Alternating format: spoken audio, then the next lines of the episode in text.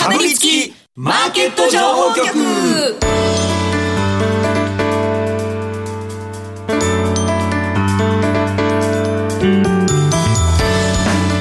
金曜夕方はラジオにかぶりつき。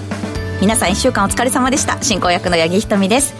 さあ今回はこの方々とお送りしていきます。スパローズ大和勝孝さんそして岡三証券投資情報部シニアストラテジストの武部力也さんです、えー、皆さん今年もどうぞよろしくお願いいたします。お願いします。明けましておめでとうございます。よろしくお願いいたしますえー、さて、雇用統計の日ということでですね、はい、岡三証券デーとして前後半に分けて岡三証券投資情報部の精鋭ストラテジストにご登場いただきまして日本株為替両面の情報盛りだくさんで今回お届けしてまいります。この後ですね山本慎一さんそして後半は武部力也さんに解説していただくということなんですね。山本さんもスタジオ来てくださるかななんて思ったんですけれどもやはりちょっとねお忙しいということでなかなか。嫌がってんじゃない？そうなの？いや小さい声で言ったらそうそうそうそんなことないですけどね。いろいろあるんですよね。いろいろあるんですね。大人の事情がねみんな大人、えー、あアルタンが、はい。うんヘルピミーの選曲最高でした。DJ リッキーありがとうございます。竹本さん DJ リッキーの活動力入れすぎじゃないですか、そうそうそう。なんかスカウトの電話来ないかななんて言ってましたけど。なんかあのあの11月12月の31日に、はい、ラジオ日経さんの「ミュージック・ブラジアンソロジーで」はい、えリッキー武部名乗らせていただいて、はい、あの DJ させていただいたんですけど、はい、えー、番組が終わった後に、はい、さあいっぱいいろんなところから出演のオファーが来るんじゃないかと思って 携帯見つめてたんですけどね。なりやしないって。本業何でしたっけ？為替のおじさんです。通りすがりの為替のおじさんです。そっちは電話いっぱい来るんですもんね。うんまあね2日とかにもちょっとありまして、まあ、それはちょっとね後ほど、まあ、たまには違う話もしたくなりますもんね。ねまあ、ユーロビートで愛を叫んだんですけどね 年末はね。今日はちょっと何を叫んだらいいのか、まあ、今日今夜はでも雇用統計ちょっとねそうなんです。あの面白そうです。そうなんです、ね、ちょっとそんなような話をね、あの後半というか延長も含めてお話しさせていただければと思います、武部さんがそう言って珍しいですね。珍しい為替真面目に言うと？いやいや、まあ、あの雇用統計が面白そうだっていうふうに言うのがですね。いやでも今も あの直前までね外このスタジオの外で、はい、某ねディレクターさんとプロデューサーさんと世間話して、はい、番組始まるのを忘れてたっていう。本当です20秒ぐらい前に入ってこられて。何を何をしに来てるのかよくわからないですけど私も ねあの先週、はい、年末は私あの、うん、オンラインでの出演をさせていただきまして、ピンポンってなりましたもんね。本当その説は失礼いたしました、山本さんのねあの名調ぶりもね。そうそうそうそう。そんなことないんですよ。すごいですよね。でもなんか先ほど話聞いたらかなりドキドキしてたって、いやそう僕いつもそのスタジオの外あんまり見てなかったから、あの合図出しますんでって、合図ってどんなんだっただろうと思って、口で言ってもらえるのか、手で出されるのか、じゃあ行きますって言って無音の時間があって、これ、俺が何秒後かに言わないといけないのかみたいな、実はすごいテンパってたんです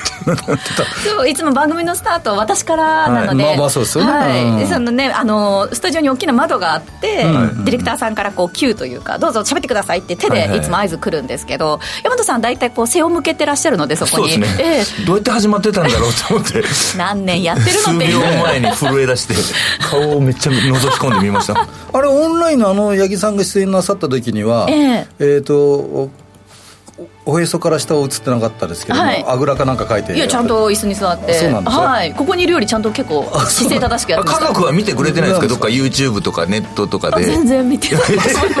こんなこと言ったらご興ご興味を持っていただいてないと。私の活動にはあまり興味がないみたいで。実家ででもラジオ出演してるってなかなかないじゃないですか。普通のご家庭では。まあ普通のご家庭では。でもなのに興味の時、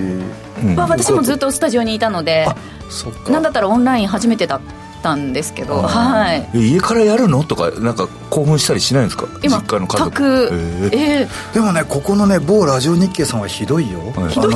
昔私確かね、はい、あの追加某椎間板ヘルニアで某大学病院入院した時に、はい。番組出ろって言ったからね。それ電話でってことですね。いやだから出ないでしょ普通に病院から ああそういうところはちょっとラジオ日経さん厳しい。い追いかけて武部さんがいなきゃっていう。いやそんなことないでしょ。だって腰痛いっつってんのに、今急に思い出したわ。腹が立ってきた いやいやいやいや。今日はね全員外スタジオからお送りしていきますけれどもこの番組 YouTube でも同時配信しています。この後午後5時からは YouTube 限定で延長配信もしますので動画でもぜひご覧ください。えー、また番組ウェブサイトに今日の資料アップしてあります。ダウンロードして参考になさってくださいコメントもいただいておりますが岡さん様本年もスポンサードよろしくお願いいたしますというふうに来ております。すみません。私はちょっとノータッチでございますので。はい。ということで今日もかぶりついて聞いてしまうような株情報てんこ盛りでお送りしてまいります。かぶりつきマーケット情報局この番組は岡三証券の提供でお送りします。かぶりつきマーケット情報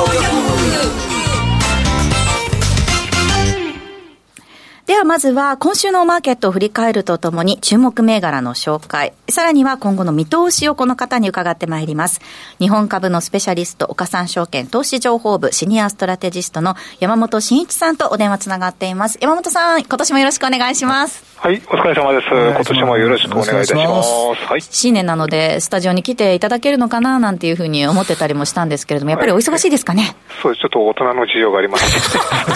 そうですか。さっきうろうろしてたじゃない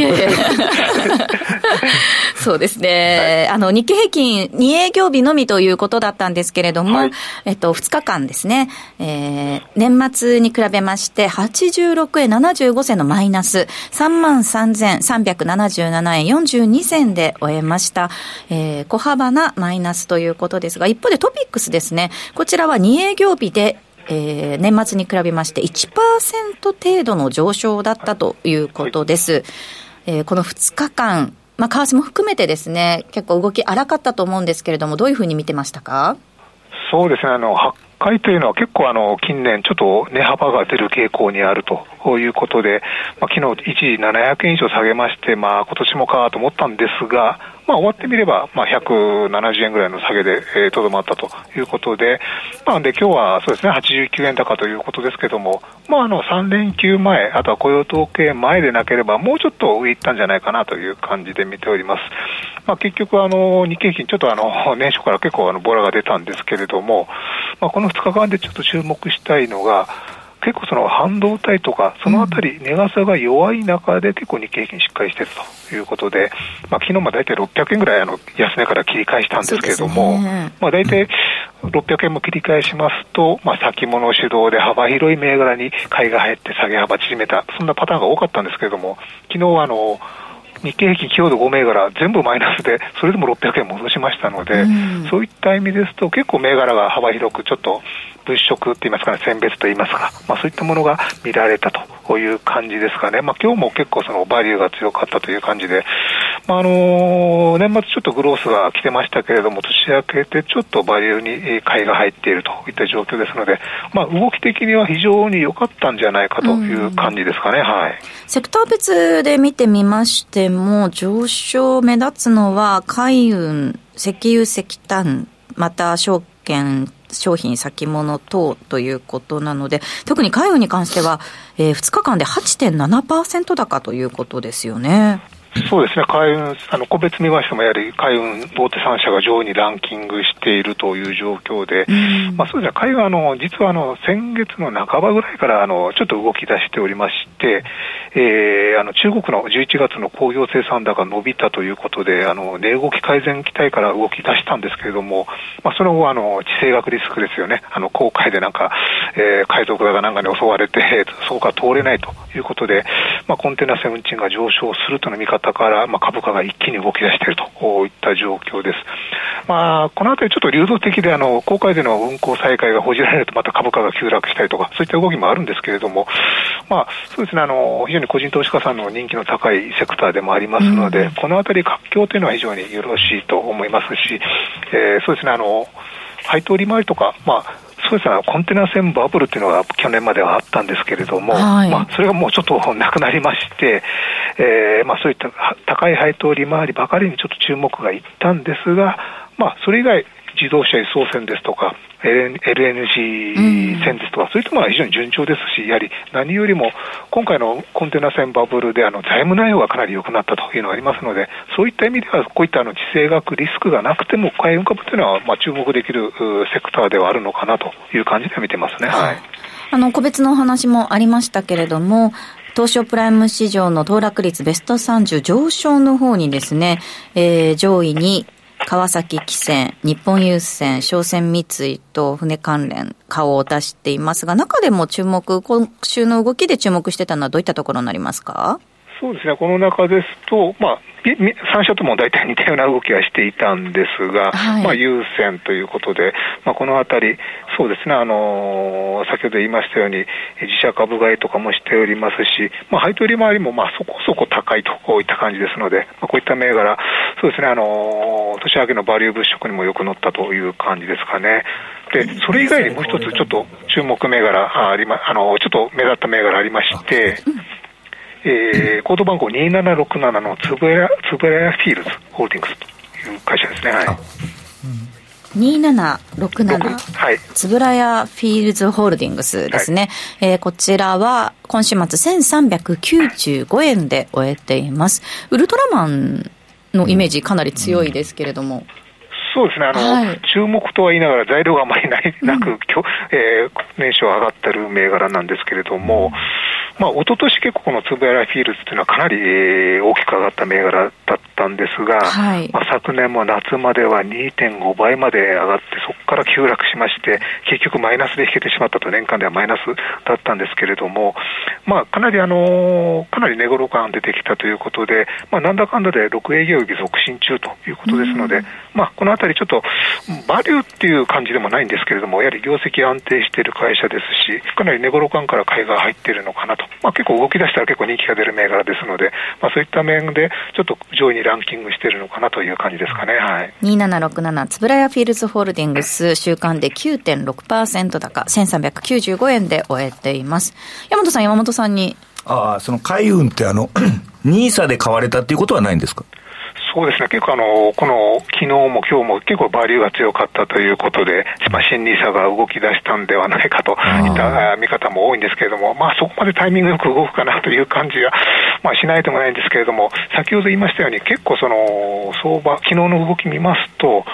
まあ、値傘に頼らず日経平均戻しているという動きを見ますと、ちょっと今まであまり見られなかった動きですので、まあ、なくはないかなという感じで見てますね。はい。まあ、今年というか、まあ、今月の注目としては、その NISA に関する、新 NISA に関しての、その、まあ、動きっていうのが、月間で何かしらね、また1月末とかに数字が出てくると思いますので、そのあたり、本当にこう、投資家の皆さんが動いているのか、どれぐらいの熱量なのかっていうのが、数字で見えてくるのが、ちょっとやっぱ注目点ではありますよね。そうですね、まあ、個人投資家さん、去年は結構大幅な売り越しになりましたんでね、まあ、ニーサが始まって、ちょっと買い越しになりますと、それだけでも需給はかなり良くなると思いますんで、まあ、このあたり注目してですよね。はい。さあ、ということで、ここまでこの2日間を振り返ってきましたけれども、この先ですね、まあ年初ということなので、ちょっとあの、年内の予想レンジ等も伺っていきたいと思うんですが、山本さんは日経平均の予想レンジ、今年どういうふうに見ていますか？そうですね、安値が3万2000円ぐらいということで、結構強気で見ております。で、高値が3万8000円ということで、はい。うん、まあ、年初ですので、えー、かなり強気に、はい、見たいと思います。はい。うん、あの、隣で、ぼそっと、え、武部さんが4万円って言わないんだって言ってますけれども。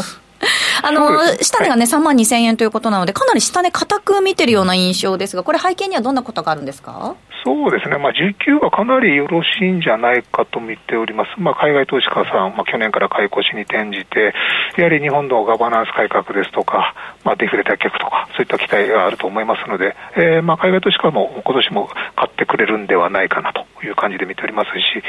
まあ、あの先ほどお兄さんの話もありましたし、まあ、ちょっと個人投資家さんもちょっと去年は売りましたので、今年はちょっと買いを入れてくれるんではないかと、まあ、基本的にあの大きく売るところがあまりないといった状況だと思います。思います。そしてあの業績面、えー、で見ますと、まあ、日経平均の予想を1株当たり利益、大体今2250円ぐらいなんですけども、まあ、来年度、えー、来年度の企業の見通しというのはまだ出てないんですが、まあ5%ぐらい増益とを見て、それで計算すると、そうですね、予想 PR13 点、今年あの2023年度13倍台前半で、えー、止まってるんですけれども、まあ、13.5倍で大体3万2000ぐらい、で16倍、そうですね、ちょっとあの相場がわっときますと16倍ぐらいまで変わりますんで、それで3万8000円ぐらいまでは近づくのかなという感じですかね、まあ、結構あの、史上最高値更新という見方の方も結構多いんですけれども、はい、まあそうですね、あの現時点ではやっぱりその史上最高値を意識するぐらいな水準まではあるのかなという感じですかね、やっぱり。はい、そのあたり伺う水準までは上昇するのではないかということですが、はい、それ例えばその、まあ、チャートの形で言うと、どういうふうな、例えば、まあ、年初が安いとか、どういうふうなイメージで見てらっしゃいますか？そうですね、やはりその、時期を見る上で日米の金融政策はまあ非常に重要になってくると思うんですけれども、やはり日本の場合は、まあ、4月の日銀会合、まあ、その時に展望レポート出ますし、26年度の物価見通しとかも出てきますので、まあ、そのあたりでやはり解除と、マイナス金利解除というのはやはり、えー、本命だと思います。で、アメリカの方は、そ3月の FOMC、もしくは4月末から5月の FOMC があるんですけれども、うん、まあ3月利下げかどうかな、まあ4月かなという感じなんですけれども、そうなってきますと、やはり為替が反応するのは結構その前だと思います。まあ、この2月とか、そう、先取りです。もう早ければ2月ですとか、まあ、3月とか、そのあたりにちょっと先に動く可能性がありますので、この1、2、3はちょっと上値を抑えられる場面がやっぱりあるのかなという感じで見てます。まあ、一回もうアメリカ利下げすれば、まあ、利下げするまでが結構その不安定だと思いますので、はい、まあ、利下げが始まっちゃえば、まあ、そのあたりでちょっと為替落ち着いてくるのかなということで、春以降ですね、ちょっと上がり始めるという感じで、イメージですと、昨年、2023年みたいなイメージですね、夏前に高値をつけて、その後、まあ選挙とかありますんで、ちょっともんで、で年末、そのあたりになると、まあ、懸念材料少なくなりますので、そこからまたもう、えー、盛り上がるみたいな、うん、そんなイメージで見てますね。はい、では最後にですね、簡単に注目セクターに関してはいかがでしょうか？そうですね、やはり半導体、このあたりは外せないなという感じですかね、うん、えー、まあ、昨年あの、製造装置関連は結構買われたんですけれども、それ以外の周辺銘柄ではあまり買われておりませんので、まあ、このあたりやっぱり業績がそれほどまだあの回復していないといった状況かと思います。まあ、ただ来年度以降になりますと、やはり、えー、そういった周辺銘柄、半導体の材料ですとか、はい、えー、そういったところがちょっと業績回復してきてと思いますので、まあ、全体的にちょっと底上げが進む、半導体関連の底上げが進むという見方をしておりますので、やはり半導体のところは、まあ、非常に注目かなと思いますね。はい。わかりました。ここまで、岡三証券投資情報部シニアストラテジストの山本慎一さんにお話伺いました。ありがとうございました。はい、ありがとうございました。この後は竹部力也さんにお話伺っていきます。ここでお知らせです。岡三オンライン。岡三オンラインなら、口座開設から最大3ヶ月間、現物信用取引手数料を全額キャッシュバックいたします。キャッシュバック金額に上限はありません。さらに、キャッシュバック期間終了後も、定額プランなら、売買代金100万円まで取引手数料が毎日無料。株主優待銘柄も取引手数料が無料です。現物、信用、合わせて最大200万円まで毎日無料。手数料に自信あり。株式取引なら岡三オンライン。岡三オンラインは岡三証券株式会社の事業部門の一つです。当社が取り扱う商品等には価格変動等により元本損失元本超過損が生じる恐れがあります。投資にあたっては契約締結前交付書面等を必ずお読みください。金融商品取引業者関東財務局長金賞第53号岡三証券株式会社。かぶりつきマーケット情報局では、ここからは、岡三証券投資情報部シニアストラテジストの武部力也さんにお話伺っていきます。えー、今晩の雇用統計から1月には日米で重要なイベント控えているということで、今年はどんなマーケットになるのか、お話伺っていきたいと思います。まずはズバリですね。はい、えー持ってきていただいた資料が、2024年のドル円相場を占うということで、うん、あの、超ド直球の、えー、タイトルになっていますけれども、まずは、円相場のレンジからということですね。厳しいんですよね。大体あの予想レンジ、竹部ごときがレンジ言えるわけないんだから、神様じゃないんだから。だから、あの、話半分、8かけぐらいで聞いていただければなというふうに思いますが、まずはざっくりとでございます。138円が、まあ、底値、138円から155円というふうにして見ています。で、えー、YouTube ご覧になっていただいている方はですね、これちょっと合わせて見ていただければというふうにして思いますけれども、緑色のですね、要は去年の1月からの上昇トレンド。152円の目前まで昨日に行きましたよね。ここの上昇トレンドがですね、えー、まあ、152円目前にしてまた失速してしまいました。今年は介入なかったですけどもね、失速してしまいました。で、えー、まあ、増税メガネとね、揶揄されましたけども、そこでは増税、インフレないしは増税、円安メガネぐらいのこと言われるのかどうかわからなかったですけど、その後は、米国の CPI ないしは利下げに向けた動きということでドルが売られましたよね。それで152円っていうのが、一昨年の152円の手前と一緒でテクニカル的なダブルトップと一つできましたというところが、まあ、えー、上値の一つテクニカル的な焦点。で、ただし、えー、じゃあここのところで、じゃあそれ以上じゃあもういかないのかというところで、A コース、B コース、竹部はセレクトさせていただきましたと。で、A コースは何なのか、YouTube の方はこのちょっとね、金色というか黄色のところでご覧になっていただければと思いますが。ちなみにホームページにも資料アップしてありますので、うん、ラジオの方そちらと合わせてご覧ください。はい。ここのところでは150円、152円の一つ上昇トレンドがありますよと。えー、長方形、えー、レクタングルの枠組みの中で入ってますよと。で、ここの A の中で、ないしは加工していきますよ。ここからもっと下がっていきますよっていう B のコースというのもあるんですが、ここで極めて重要なポイントが1点です。えー、要は、昨年の末でございますけれどもね、あの、中旬か、FOMC において、2024年は、え利利下げに向けてという形でパウエル FRB 議長の発言があった。はい、で、えー、その時に、まあ、ドルが思いっきり下がってしまって、はい、140円台後半までちょっと下がってしまったところがあったんですが、そこを底根にして切り返してますよね。はい、だからそれがどの程度まで今上がっていくのか。ただし、今、改めてですですけども、今なんでのドル円上昇してるんですかって足元とちょっと中長期絡ませて申し上げると、うん。えっ、ー、と、先週、先週じゃないよ、今週の初め、はい、2日、3日だったでしょうかね。あの、12月の FOMC の議事要旨で、早期利上げに慎重というような捉え方をした。米株を取引の方はご存知かと思いますから、米株下がってしまいましたけれどもね。えー、まあそうしたところではドル高になったというところで、長期金利が上昇している。これがドル高要因。で、一方で、1月の1日の夕刻、えー、改めてでございますけれどもね、あの、お見舞い申し上げますというところではございますけれども、えーえー、令和6年、え能登半島地震の影響でというところ。で、これ先ほどちょっと番組の冒頭で申し上げたんですけども、1月の1日の夕方から夜にかけてでしょうかね、ちょっといくつか報道機関さんからお電話があって、えー、2日からあ、まあ、海外市場始まりましたけどね、為替どうなりますかね？って話になりまして、で、まあ、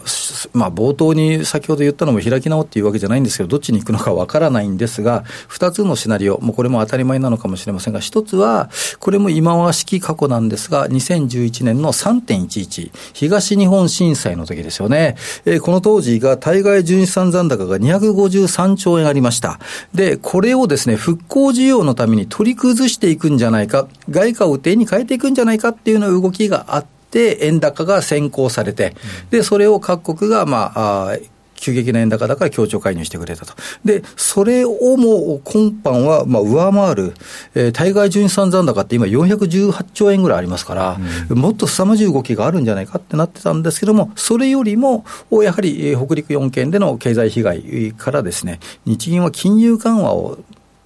をまだまだちょっと継続せざるを得ないんじゃないか。そちらの発想の方が、まあ、円安の方に、まあ、優勢に傾いたというところで、ドル高要因と円安要因がくっついていって、今、145円水準、目前までというところだと思うんですけどね。ねはい。この水準を今ね、今後超えていくことができるのかどうかというところがポイントなんですけども、そうした中でちょっと、改めてですね、YouTube の資料でですね、ちょっともう一回見ていただければと、年末に起こったことというところで押さえておきたい資料というのが1点ございます。その年末で抑えておきたいというのが、やはり FOMC で利下げはほぼ可能性があるよっていうところで、師走の日米金融政策で判明したというような資料のところでは、ドル円が145円の前半からストンと下がったんですよね。で、その後に、えー、日銀は、やっぱり金融緩和、そのまま継続だねって形で円安になったんですが、えー、米国の長期金利上昇しなかったんですよ。だから円安は一時的になってしまったということで、また、あえー、スルスルスルっとドル安円高になってしまったんですが、今今年、えー、もう一回次の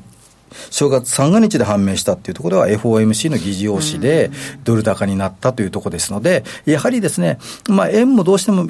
気になるんですけども、やっぱりドルが今年も主役になっていく、そ,、そんな中で予想レンジ立てていただく方がいいのかなというふうにして見ています。はい、ではここまで武部さんにお話しいただきました。続いてはこちらのコーナーです。大和さんお願いします。為替素人大和の今さら聞けない武部さんご出演の時に大和さんからどうしても聞いておきたい率直な疑問をぶつけてもらいます、やっぱ先ほどもちょっと言われてたんですけど、やっぱ災害は、コメントも来てますけど、災害は円高、完全に崩れましたねっていう。これは、なんで崩れたのかなっていうか、あのー、まあ、ドル円相場っていうぐらいですから、はい、ドルと円の綱引き強弱ですよね。はい、で、本来でしたら、まあ、これもね、あの、不適切な言い方になるかもしれませんけれども、被害が大きければ大きいほど、はい、おね、やはりそ、外で貯蓄しているものだとか、投資しているものを取り崩していって、円に変えようって話になるんですが、ここからですね、まあ、これ、だから本当にね、お叱り覚悟で申し上げると、まあ、それほど、まあ、甚大な被害は甚大な被害なんですよ。甚大な被害であるからこそお見舞い申し上げるというところではあるんですけども、東日本震災のような、あもう困、それこそ放射能漏れ云々というところまではいかずに、まあ、よかったという言い方になって、これも言い方ちょっと変な言い方で申し訳ないんですけども、そうしたところでの円高圧力っていうのがそれほど強まらなかった。なるほど。ということで、どちらかというと、日銀の政策の方で、まだ、うん足踏み込めないよねっていうことと、やっぱりドルの方が主役だったと、だドルは対主要通貨で全面高になってます。ので、今ね、そこのところというところがですね、まあ、ちょっとこう気にかけていただく、それとあとはもっと、えー、先ほど山本さんもちょっとおっしゃってましたけど、イランの、まあ、航海のところでの、テロ組織だとかイスラエル、あのやはり年末というところでドルを手当てしておこう。手元にドルキャッシュを置いておこうというような動きというのも当然あってしかるべきだと思います。うん、それはちょっと後半戦というか延長戦のところでもですね、そうした動きをですね、うん、ありますよっていうことをちょっとね、まあ、交渉的に申し上げたいというふうに思ってますので、うん、えー、そちらの方でもぜひ、あの、聞いていただければと思います。はい、確かにやっぱりその、アメリカの政策、金融政策に関しての注目度っていうのが改めて高いなというふうに